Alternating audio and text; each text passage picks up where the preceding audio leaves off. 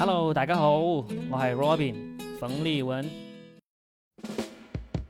大家好，欢迎又来收听我们新的一期，说的全是梗，我是 Robin。我是老于，哎，老于啊，我们今天来聊一个有点敏感的话题哈，嗯就是某上市公司高管性侵养女这个事件。非常的热门啊，这个新闻。啊，非常非常热门。就是其实关于这个事件呢，应该绝大部分人都已经了解的挺清楚了。那呃，如果不了解的话，那随便你现在上呃微博上啊，那个微信上随便一搜，都有很详细、很详细的报道。甚至你就听我昨天的音频，都有很详细的这个阐述。而且这个事件现在有一个相对比较好的，就是基本上我们不管什么样的声音以及后续，我们其实都可以毫无保留的能够看得到。我觉得这个事件是挺好的，就是说明嗯非常的透明也是啊。而且今天我们录节目的时候，我还看到什么最高人民检察院这边已经组成了这个专案组，已经去那个山东去跟进了，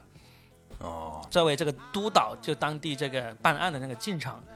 还有一个好消息呢，就是说那个中国最著名的那个公益律师，就郭建梅他们的那个团队，好像他们的律师事务所好像叫做叫做千千律师事务所吧，他们就开始代理了这个受害女生的这个案件。这个听起来都是一个比较欢欣鼓舞的一就是个消息啊。对能够让大家稍微高兴一点起来的一个消息，因为这个这次这个高管实在是太厉害，这本身就是一个大律师哈、就是他的那个律师身份还真的不是普通律师那么简单的那种。可能这个事件最后不一定能够达到我们想要有那种光明的结果，因为毕竟这个人呢太会用这个法律武器了，嗯对吧？他很多细节都都已经显示了这个人他在做这些龌龊的事之前呢，都都已经为自己留好了后路。嗯，那我们也没办法，但是呢，我们在聊这件事之前呢，我们先表明一下立场。对，表明一下我们节目的态度哦。对，就不管最终这个人他是不是真的受到了法律的制裁，还是说他成功的躲过了这个法律的制裁，都掩盖不了他这个跟一个未成年女性发生这个这个性关系这个事情。你说这个女孩子母亲再怎么失职也好，甚至现在网上出来一些言论说这个女孩子本身也是个问题少女也好，不管怎么样，嗯，都是这个成年男性这个高管这个律师所犯下的这个错误。因为他毕竟是一个就是一个已经成年的一个头脑，对吧？对一个未成年人的头脑进行了一种利用啊。对啊、这个定论呢就已经放在这里了，我们也没有办法深入的再去讨论，因为毕竟这个事情还在调查当中。我们今天就想从一些呃，我们自己对这件事情，特别咱俩都是男生，对，这个角度来谈论一下这个事情，我们是怎么看的。先谈一个咱俩几乎都是同样震惊的一个事实，就是在这个事件发生之后，我们在网上就看了很多人开始站出来发声嘛，就声援这个女孩，然后也有很多女生讲了自己这个。呃，从小到大所遭遇过的这种性方面的一些性骚扰啊、性侵啊这些事件啊，对，甚至于很多都是来自于熟人或者说甚至亲戚的，就是啊。对啊、就本身看到这些嗯不认识的人的故事的时候，都已经够震惊了。然后我自己私底下还跟呃我老婆呀，还有这个呃一些以前的女同学啊，还有女同事啊，他们有聊起过这个事情。嗯，然后我就发现一个非常震惊的事实，就是说，中国几乎百分之百的女生，她们从小到大成长的这个过程中啊，几乎都遭遇过性骚扰这回事。对，是的。因为我这边的调查结果也是这样子，我也是询问了周围的就是女性的朋友啊，以及就是我老婆啊，都是这样的结果。这真的是很震惊的。就我我甚至今天早上有一个那个听众给我留言说，他说他现在就想起来，他也是听了我的节目，他说他想起来他高中的时候有个老师，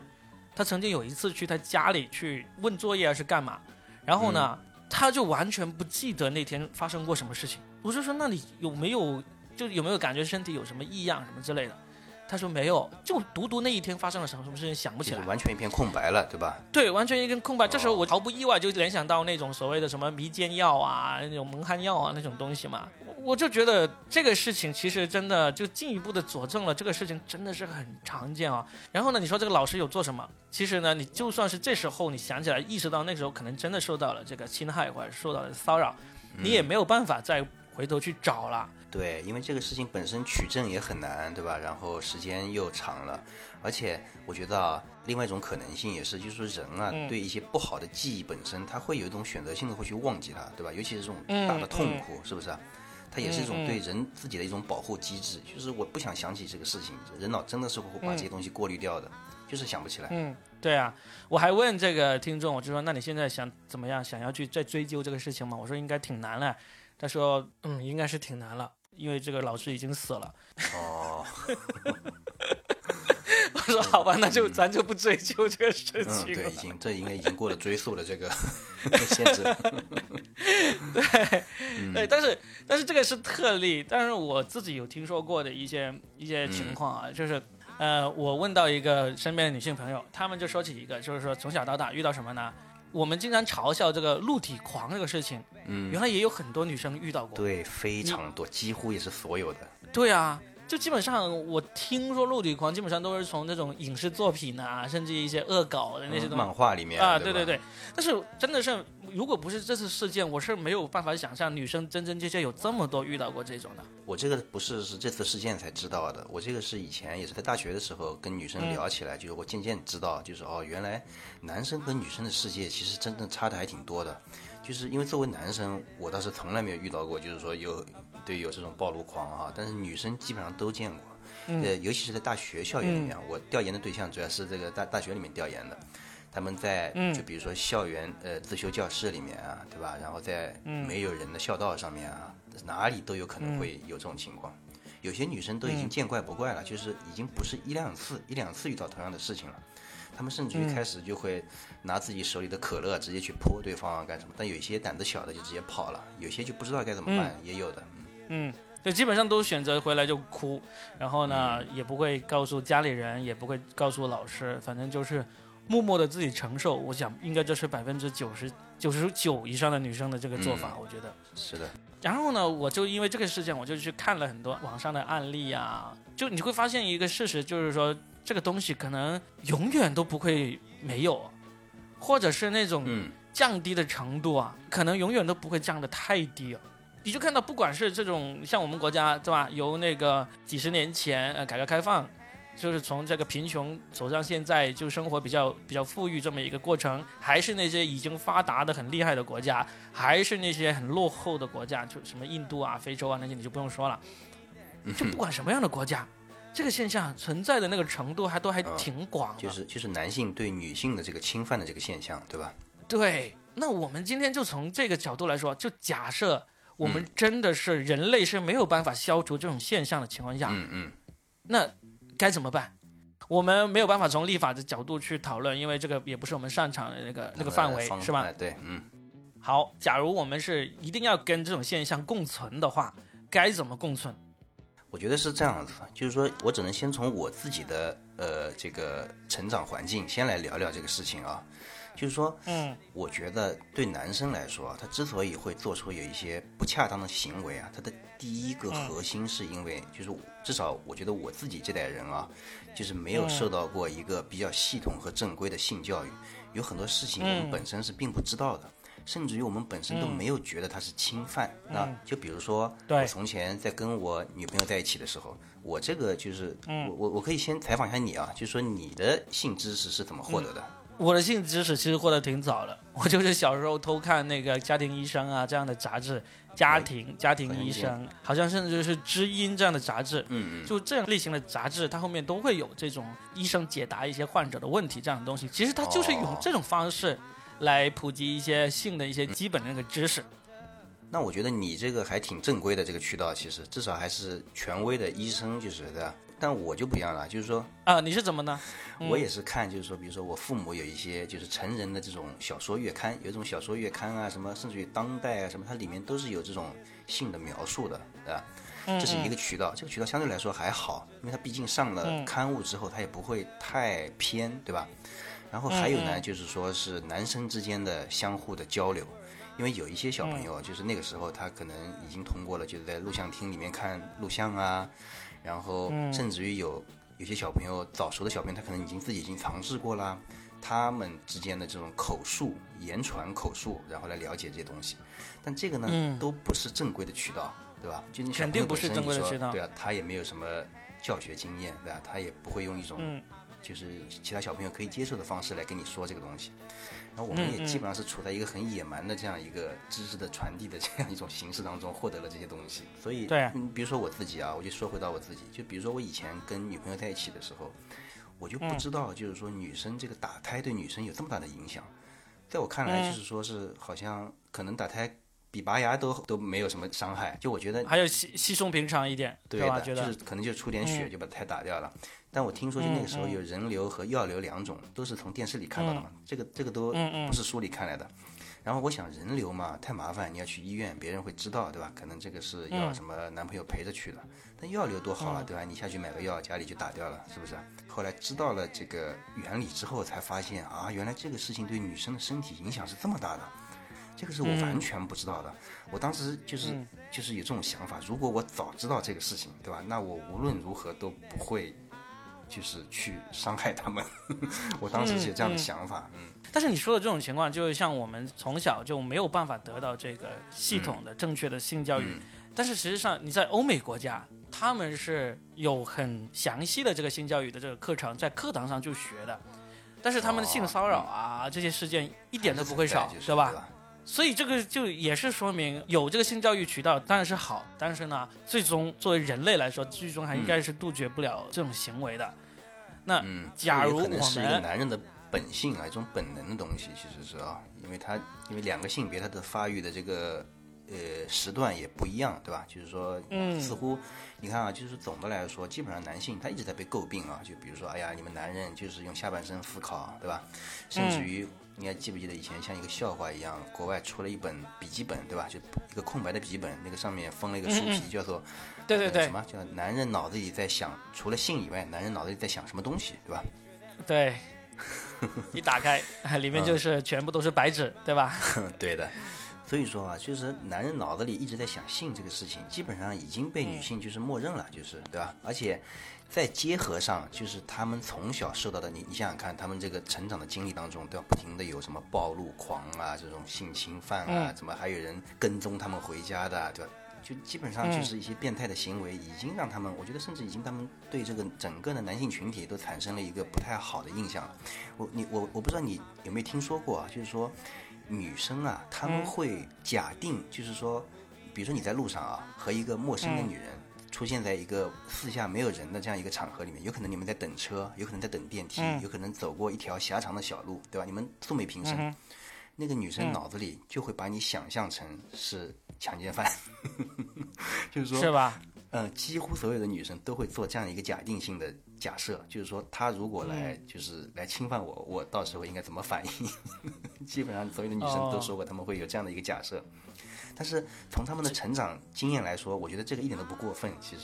是吧？嗯，就保持警惕嘛，是吧？就我想象你成这样子，但是你没有这样做的话，我也不会说，哎，你这个，你这个人 怎么这么没种啊？也不会这样嘛，对吧？就是就是，我觉得保持这种警惕是没错的。但是你刚才说到这个男生，他就是在生理上他就没有办法，就是在生理上他就必然会是更激进一点，或者说呃嗯更早发育一点。对我觉得这不是在找借口，这个确实是有这么一点点。我就拿我自己作为一个实际的例子来说，嗯，我刚才不是说我从小我就能够接触到这种家庭医生啊这样子，所以呢，我其实很早很早我就知道哦，原来女生会有这个呃来月经这回事啊、原来嗯男女之间呢是大概要怎么样的一个那个那个性交的一个行为，基本上我都能够大概的了解。但是呢，哦我知道了这些知识之后呢，我不是说我知道这个知识呢，我就好默默记在心里，然后呢，我就知道啊，人类就是这样子，就算了。我会拿这些知识来炫耀，除了在男生当中炫耀说我知道女生会怎么样，我知道女生会怎么发育，她们到了哪个阶段会怎么样之外呢，我还会拿这些我所知道的知识呢，去向女生炫耀，就是说我知道这知识呢是要比女生还要多得多的。然后哦，我现在回想来，那时候我才小学呃三四年级哦，我就会做在跟女生一起留下来做值日的时候呢，我就会开始问她说：“你知道吗？你们会来月经啊？呃，你们会到时候 你会们被男人推倒。”对，就是我现在回想起来，其实女生她们在听我说之前，她们应该比我们都知道的多一点点。所以呢，当时她听到我们这些言论呢，就会很生气，很生气呢，然后就会去告老师。然后老师呢就会就会罚我体罚呀，或者罚劳动啊，什么这些都有，然后这个事情也就过去了。但是从这个角度来说说，所以说要惩罚你。对我我这种喜欢传授知识的这个毛病，可能是从小就有了，有可能是这样。所以我现在就想，其实我那时候算是比较幸运的，就是我经历了一个提前获得知识的这个阶段，然后呢，我拿这些知识来向女生去炫耀，其实也是一种骚扰。但是呢，嗯我比较幸运一点，就是说我们班那些女生呢，她们也是一个懂得保护自己的女生，她们会去告诉老师，然后呢，老师会做出这个惩罚，就嗯没有在我童年成长的过程中留下什么阴影，就算是比较幸运。在另外一个角度来说对，，在我们班就不是了。我以前啊，嗯我在读初中的时候，就是说跟你说嘛，就很多男生，我们是通过了一些就是不是那么专业的渠道去了解到性知识以后，对吧？然后呢，又正好是处在一个这样血气方刚的这个年龄，对吧？然后嗯呃，我记我就记得很清楚，那个时候我们班级是按照成绩来分的嘛，好同学坐在前面，差一点同学就坐在后排。然后到了中午午休的时候，有女生从家里回来之后，后排的男生就是随便就有女生进来的嘛，他们就很随意的就去摸女生的屁股啊，甚至于去袭胸啊，就是而且觉得就是也没什么。然后那个时候女生好像也没有说是告诉老师啊干什么，嗯呃，甚至于有一个跟我比较要好的同学，他就跟我说，他说：“哎，你也来摸摸看呀，他这个屁股，你看跟棉花一样的。”但我当时呢，就是说，因为当时也算是好同学嘛，对吧？成绩好一点，我就知道这个事儿呢，就是说是小流氓干的事情。我倒也没有想，就是说对女生的侵犯有多大，或者干没朝这个方向想。但我觉得这个事情啊，肯定是不好的，所以我就没有敢做。啊，但是那个时候已经非常普遍了，这种情况，就是说，其实我们的一个成长环境啊，其实它也并不是这样的健康啊。确实是这样子啊，所以我们我现在才想说的就是这样子嘛，就不管我们是处于一个很落后的状态，我们没有这个正确的性教育、性知识传播渠道，还是说像欧美国家那样子，我们在该懂的年龄就有这个相应的知识传授了。嗯，我觉得能够做到欧美那样子当然是最好，因为确实我们国家那种在学校里面那个教育确实很少。但是就算是做到了之后，嗯，那个还是很重要一点，就是家庭教育。就是我反复反复强调，就是说这种家庭教育这是父母跟孩子的沟通，对吧？对，是最重要的，真的是，就怎么说呢？回到这个，我当时说我自己小时候那个那个案例，嗯，就是我自己获得了这个这个知识，但是呢，当我用这个知识反而是变成骚扰别人的一个手段的时候呢，嗯，其实严格来说，那时候老师和家长其实应该是介入的。这次事件的话，我遇到了太多从小到大。女生跟这个家长在这方面的那个交流啊，实在是太少太少了。我再举一个例子，就是我们那时候到初中的时候，我们学校那时候有个校花，嗯她那时候夸张到什么程度呢？就是她晚上晚自修放了学回家的时候呢，街上那些就我们小县城嘛，那些小流氓啊，是开着摩托车护送她回家。哇，这么隆重，就是说，他从学校到家大概是有那个十五分钟的那个车程嘛，骑骑自行车，那小流氓就十五分钟就一字排开摩托车护送他回家，哇，就是 那么这种情况下，对我也是最近才知道这个事情，就是我们在同学群里面聊起这个事情的时候，嗯我就问这个校花，我就是说你，那你当时害怕吗？他说当然害怕，我就说那你跟爸爸妈妈说了吗？他说没有说。我说那你你怎么办呢？这个事情每天晚上这样骚扰，这个不是很困扰吗？他说那时候他只想着早点毕业，离开这个小县城，这就是他唯一想的。哦，所以他没有第一时间想到跟父母求助哈。没有，我问他，就是说你没有想过告诉老师或者告诉警察吗？他说这个绝对没有用的。那我也想想，也确实是，不要说是那个年代，那时候还是九十年代初的时候，嗯，那还没不要说是那个年代 你告诉老师和同学肯定是没什么用的。你就算是现在，估计那个用处也不会比那时候大多少，对吧？嗯就是我就想哦，假如这是我的女儿，她就被这样的小流氓骚扰，有什么解决方法？你这个家庭教育真的是很重要，就是你要让你的女儿，不管是男孩还是女孩，你遇到这些事情的时候，能够跟家长商量，能够跟嗯家长去寻求这个帮助是非常重要的。我们当时讨论一下，就是说，假如那时候那位校花她想免除这种骚扰，就唯一的解决方法是什么？我们觉得唯一的解决办法就是他爸爸出来保护她放学。嗯，对，爸爸这是唯一嗯对，因为老师不可能这样帮你做，警察也可能懒得管你，对吧？嗯那你找男同学更加不会，找男同学分分钟就害了这个男同学，因为我们那时候已经听说过很多这种，就男生追女生，然后呢，那个被那个校外的小流氓也看上了这个女生，然后小流氓就把这个男生给打的半死了那个案件了。嗯，对，他们护送嗯女生本身就是为了不让别人，就是为了排他嘛，就是的。对呀、对啊、所以这是那时候唯一的一个方法。但我觉得那时候这种唯一的方法，那现在其实也是唯一这样的方法。就我们就不要去讨论那种，就你家家庭没办法呀，父母没没得照顾啊这种，我们就不去说了啊、就是如果真是这样子的话，那就真的没办法，是吧？你只能祈求你真的能够想出一些办法来来帮助你，或者说我们这些呃社会上能够保护女生的力量能够介入去保护她。但是我们是讨论的一种，至少当你父母是有能力保护自己的孩子的时候，你要有这种意识。但你有没有想过啊？我我打断一下，你有没有想过，就是说这种保护和这个有没有可能会它变成过度的这种保护？就是我印象当中啊，以前嗯初中或者说小学的时候，你打电话到女生家里去，对吧？你想跟她聊聊题目啊干什么？首先就得过她爸爸这一关，是不是？一般来说都是她爸爸接电话，对吧？让她爸爸去盘问，对吧？你是谁啊？你干嘛？对啊，对啊你，找他干什么？你非要找他对吗？你找别的男同学不行吗？就他会来盘问你。不过说回来，就是说，我现在想起来啊，就是当时找女生来问问题本身，确实可能还是有一点点不纯洁的想法的。就是说，就是说，其实我也可以问其他同学的，那我为什么一定要去找他呢？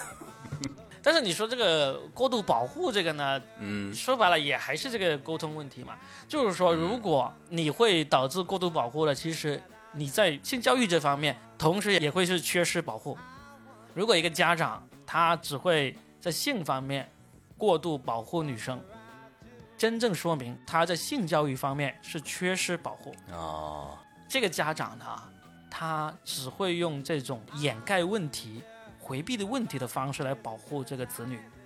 嗯，如果他是能够跟这个子女就开诚布公的谈论，开诚布公的交流的啊，那其实他不会像那种你刚才说的这种典型的嗯家长如临大敌，男同学打没有没有安全感，就是啊，他没有安全感，以及他不懂怎么去进行性教育，所以呢，他唯一懂的就是就一刀切的把你全切断，对吧？把你所有的这种可能性全部给你剥离，变成一个孤岛。是把你封锁起来，把你隔离起来，这样子呢，你就不会受到这个侵害了。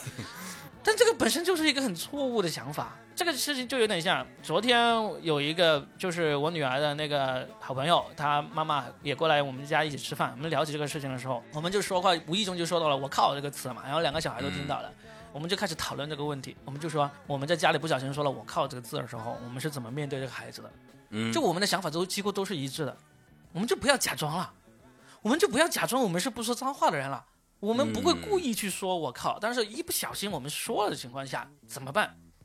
那孩子可能甚至会过来问这句话什么意思的时候怎么办？我就觉得我不要去故意假装去我不会说这个事，我就说了就说了。然后呢，孩子过来问的时候，我们也告诉他这是一个口头禅啊、表达一种情绪，但是呢，这种情绪是不好的。对，然后呢，特别是你作为小孩子，你自己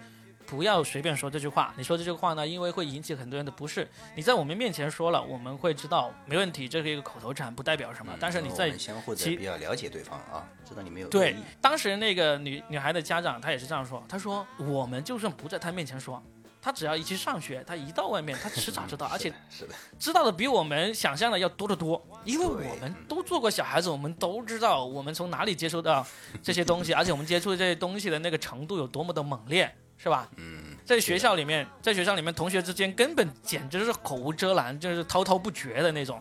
怎么可能会能够逃避得了？啊，而且我觉得还有一点比较重要的啊，就是我突然想起来，在我高中的时候啊，嗯。我们学校当时发了一本书，就书的名字很嗯土啊，叫做《爱的教育》，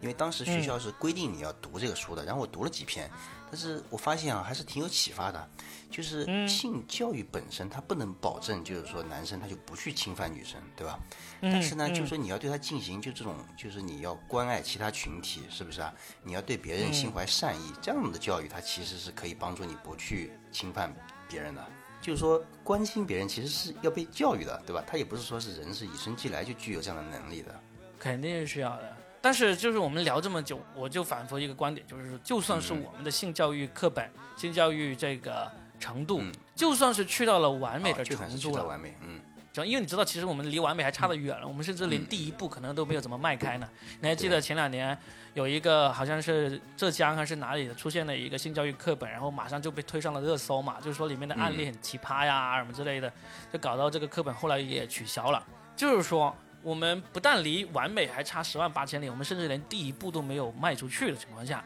我始终一个观点就是说，在孩子未成年之前，你嗯再完美的教育程度都比不上他愿孩子愿意，陪伴是吧？不是最主要是孩子愿意跟父母沟通。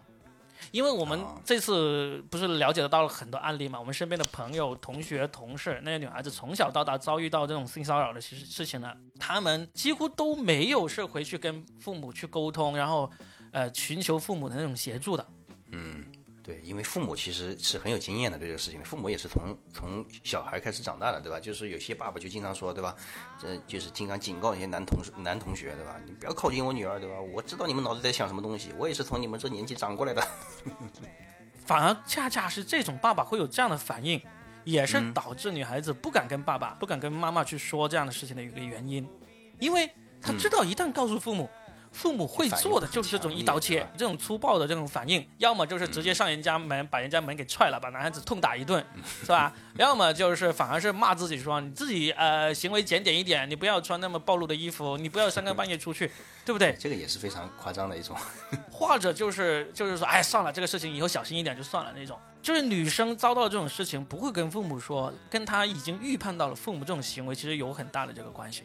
所以呢，他们才懒得说，我就忍了，我就终究会过去了。就像我那个校花同学一样，我终究有一天会离开这个小县城的，我就会远离这些破事，就这样子。因为我小时候因为我在小学的时候，其实我记得我也骚扰过女生，但这种骚扰就是因为我其实是对那个女生有好感，但是我不知道怎么去表达，然后我也、嗯我也我胆子很小，我就不敢跟她讲话，对吧？甚至于我知道她生日，嗯但是呢，就是当时来上海的时候买好了生日卡片，对吧？然后等到她生日的时候呢，又不敢送给她，只能远远的看着。然后我用一种什么方式去表达我的感情呢？就是给他家打骚扰电话。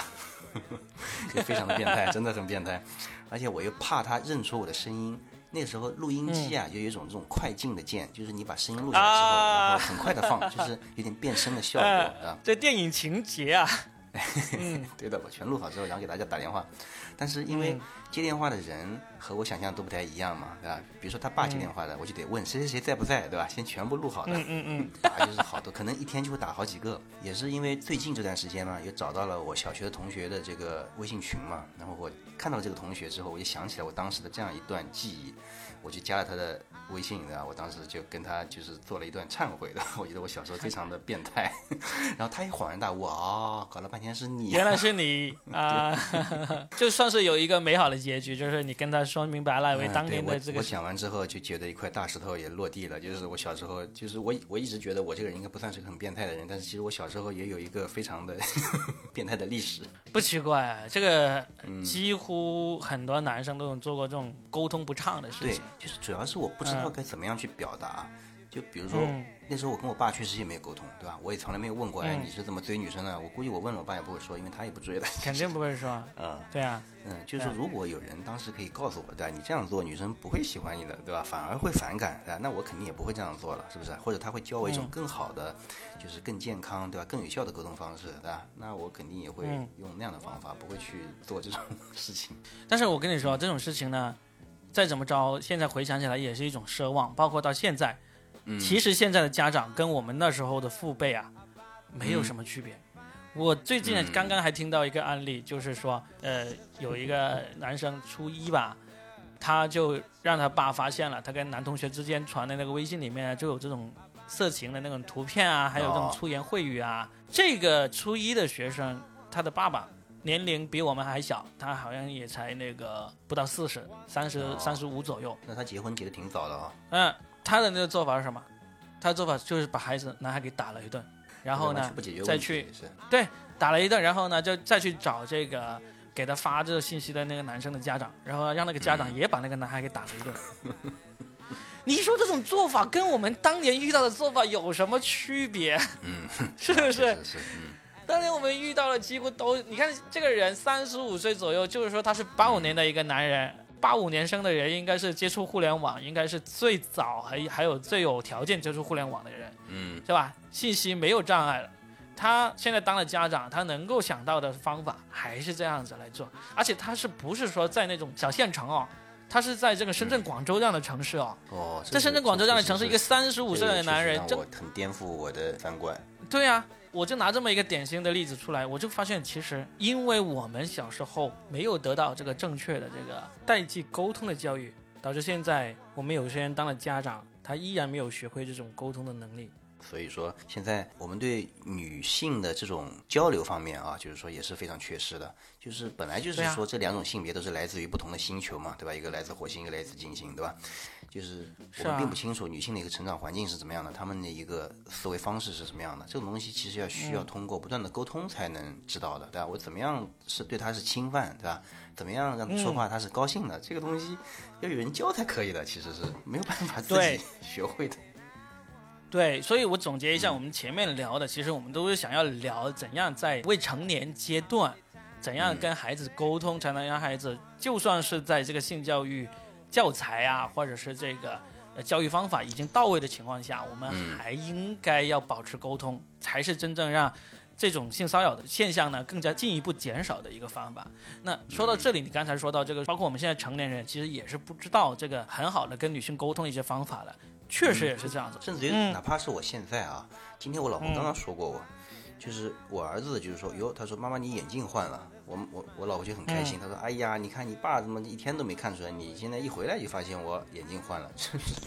就是这方面就是我其实做的也是非常不好的。嗯，因为其实对女生来说，她们有时候获得的一些快乐其实也很简单，就比如说你进电梯的时候帮她扶下门，对吧？然后你拉开门的时候帮她先开一开，这种不用付出多大体能和这个代价的事情，就能让她们开心挺长时间的。女人其实有时候也挺好哄的，但只要我们知道一些简单的这种方式啊什么，这就是大家双方就可以都很开心，就是对吧？但是我说的都不是你刚才说的这种例子啊，你这种例子已经上升到这种礼仪、礼貌、绅士风度这一这一块去了。嗯，我想说的就是最基本的这个，我们在成年人之间无意中犯下的这个性骚扰的这些行为啊，其实还是很严重的。呃，我举个简单的例子，就是在女同事面前开黄腔这个事情。哦，我们都见过，对不对？都见过，就是在女同事面前会，呃，说个黄段子，就然后呢，大家一起笑这种情况。就是我自己就曾经有有写过文章来说，我说我们是从事喜剧的，我们知道黄段子的威力在哪里。那什么情况下我们才应该在这个女生面前去开黄腔讲黄段子呢？那种什么情况？什么什么情况下都不应该，就算是对方邀请你讲，你都不应该当着面，当着大家的面来跟这个女生来讲黄段子，除非是你们两个人，你们两个人有特殊的关系，他让你 讲你应该讲。你俩有特殊的关系，不管你是情侣还是什么啊，还是你们有一腿还是干嘛，你们两个人，他说，哎，你给我讲黄段子，我们只讨论技术啊，就是 对，就是除了两个人这种单独情况，对方邀请你讲这种情况，嗯，在三个人以上，就算是女生邀请你讲，其实你还是最好都不要讲，嗯，因为一讲就很有可能就构成这个性骚扰了。但是你想想，你说如果这个要求是就像我刚才说的这么严格的，只要是三个人以上，就任何情况下都不应该讲。像现在这个社会，有多少情况是能够做到这种？不可能，基本上想讲就讲了，对吧？特别是当他他们觉得不在意的时候，所以我自己后来我自己有总结出来，就是说，如果为了让你自己要远离这种性骚扰的这个风险，就是不管你是你去骚扰别人，还是别人骚扰你，能够做的是什么情况呢？我们可能有遇到一种情况，就是说，哎，可能办公室一堆人，然后呢，男生呢就开始用这种啊暧昧的语言去挑逗这个女的，但是这个女的她也不反感，是吧？嗯这种情况下该怎么做？就女的也是谈谈笑风生，甚至能够反过来反撩你。你以为自己是老司机对吧？其实我和对方才是就是开车多年的老司机。对我跟你说，现实中当我们遇到这种情况，我们可能百分之九十九都是一起愉快的加入这个开车的那个行列了行，列，嗯，都愉快的加入进去了。但是实际上，真正你如果能够有这种自觉性，让自己远离这种呃性骚扰的风险的话，这种情况下，你能够做的就是不加入。当然，我觉得没必要站出来义正辞严的指责那个开黄腔的男同事说啊，你这样子是性骚扰啊，这样子不应该这样啊。那这样子你也是很不会做人，也可能会觉得 对我以前也我以前也这样做过，后来发现确实也这样做过是是吧？可能是有时候也是我上没去是吧纲上线了，其实是嗯。不是，就是你那时候是不是有发现这个女生有不乐意啊，或者尴尬？如果有的话，那你这样做就肯定是非常对的。呃，其实也没有。但如果我是猜也没有对不对他可能有哎。所以呢，我我是觉得我自己就总结出来的一个建议，就是说，当我们发现这样的场景假如这个女生哪怕流露出一点点不适应或者尴尬，其实我们都应该去制止这种行为，说不要这样说，这样说不好，对吧？嗯，但是我说的是，如果我们看到对方啊，人家男男女女一起在这里开黄腔，开车开得很愉快、很融洽，这时候你也不是摔门而去，你也不是站起来义正辞严。我的建议就是，你就不参与就好了。你不参与的目的不是表示你的清高，你不参与是让你不要说主动自己也补一个黄腔，因为没有人他们只是说，哎，这个我们俩都说完黄段子，哎，老于轮到你来说一个，没有人这样要求你，对不 对？你就不要跳起来说，哎，我也有一个更黄的段子，我来跟你们说。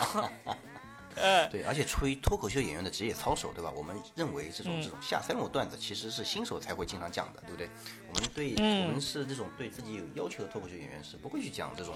黄段子的，是吧？但是你是在舞台上的要求，对不对？但是在现实生活中的要求，其实我跟你说真的是台忍不住。台上台下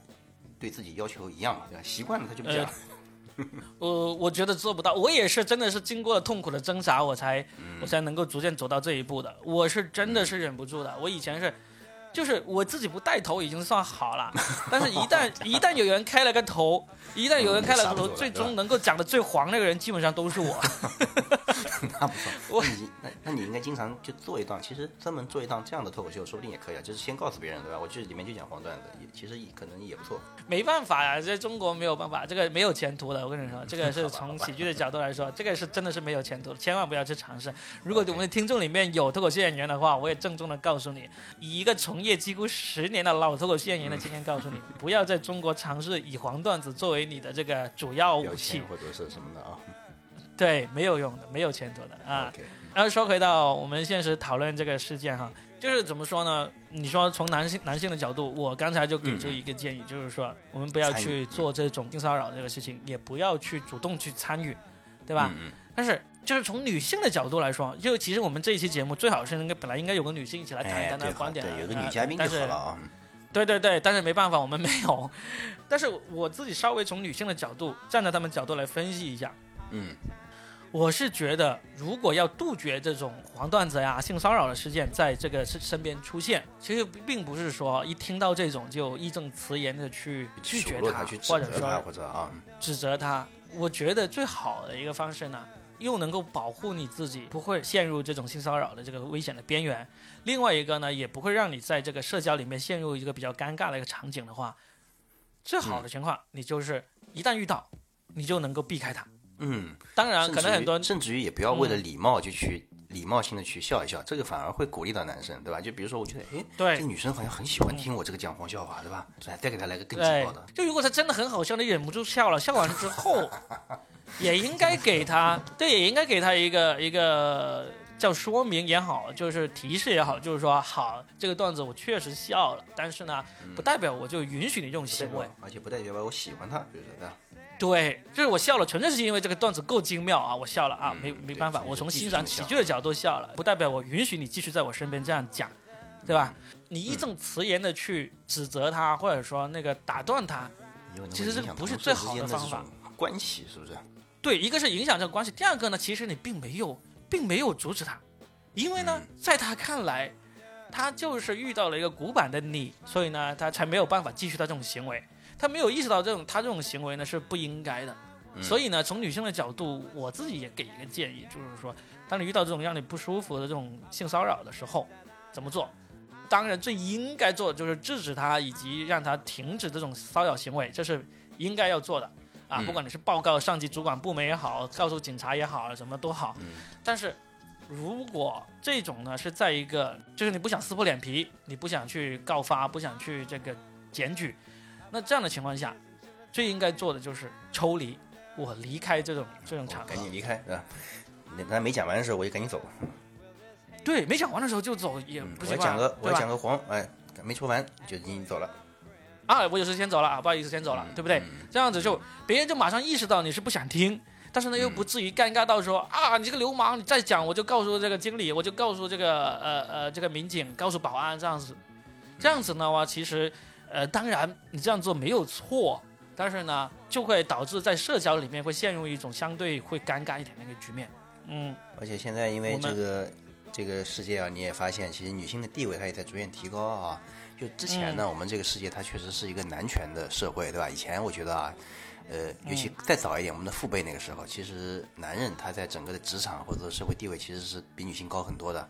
在这个当中呢，有时候你真的是，比如说作为长辈啊、前辈啊，哈，呃，或者上级啊，他说一些这种黄色的段子，其实他也是在性骚扰。但是女下属她有时候也是出于没办法，她也就尴尬的笑一笑，迎合一下，就忍了啊。但现在呢，就是说女性的地位在不断提高，因为现在不停的有性骚扰事情爆出来，它不是说是现在才有的性骚扰，对吧？只是现在的女人她敢来，就是说来说这个事情了。嗯，我甚至觉得，随着以后女性的地位逐渐的提高，你说有没有可能，它反过来，有可能男性也会被当成是一种性骚扰的对象，有没有这种可能性？有啊，这个必然也是有的呀。这个不是连电影都已经有拍过出来了嘛？就以前那个，就是我好像 Demi Moore 还是跟那个谁拍过的一个电影，我一下子想不起来了。那个就是女女上司骚扰男下属啊，女性骚扰男性，这个这个也是存在的。所以我们他现在讨论这个问题，就是说，其实也是双向的，其实对吧？也不光是局限于女性的，对吧？就是一个比较强势的性别群体，在这个社会当中，是不是应该用怎么样去跟另一个弱势的性别群体来相处，对吧？其实是这样一个一个话题哈。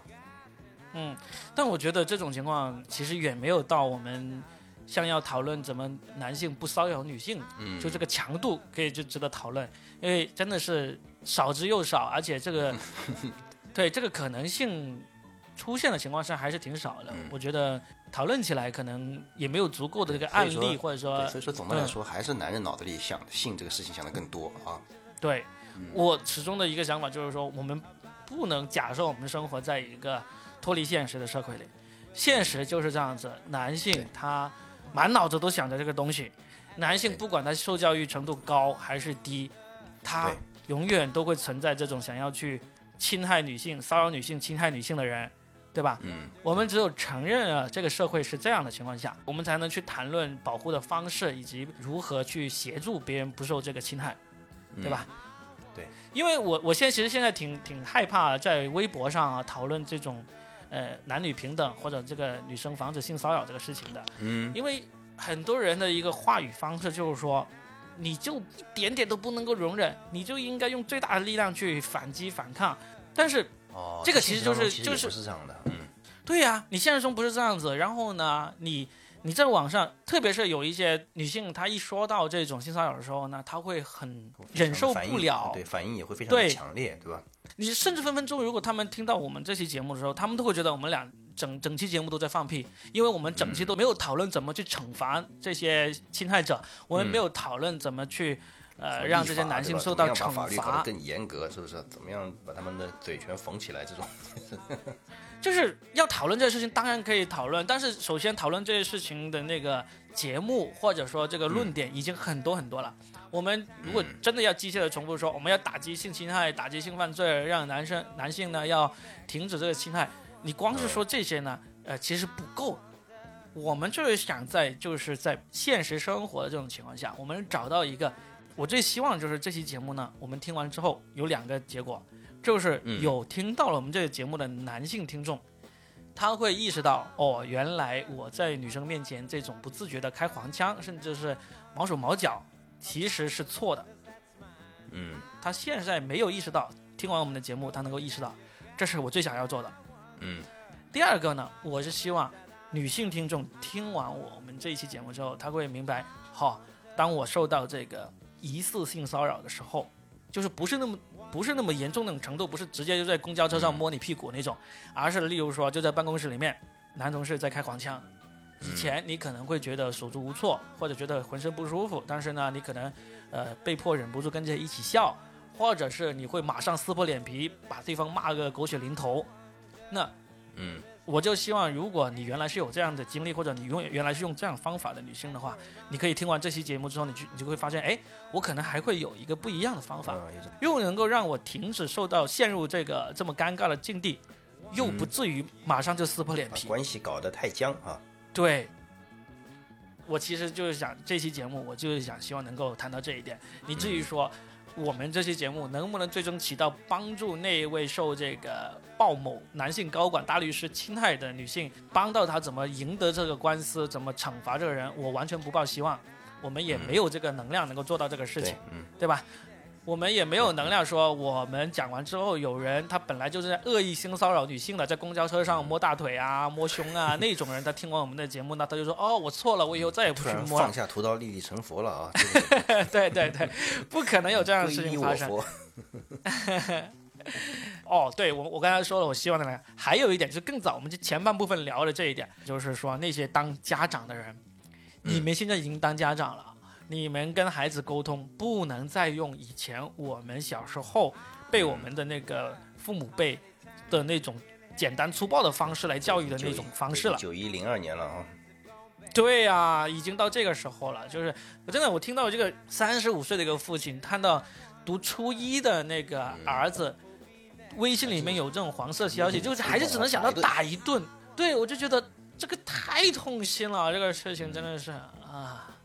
前朝的尚方宝剑要要占当朝的官，没错，就是这么一个时间，